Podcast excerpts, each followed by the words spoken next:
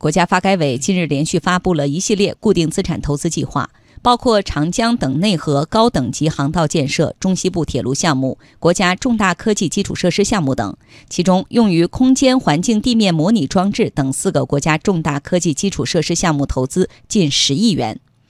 今年以来，固定资产投资增速持续放缓。根据国家统计局最新发布的数据，今年前四个月，全国固定资产投资在十五点四万亿元左右，同比增长百分之七，增速比一季度放缓零点五个百分点。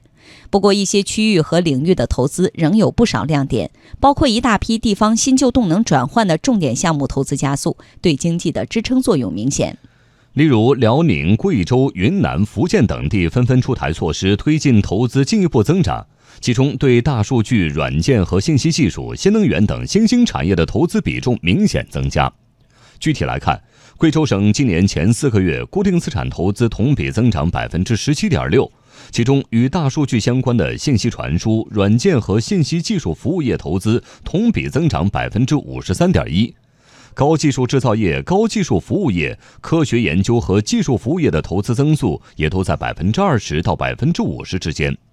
福建省前四个月固定资产投资比上年同期增长百分之十三点一，其中信息传输、软件和信息技术服务业增长百分之二十六点四，科学研究和技术服务业增长百分之十七点七。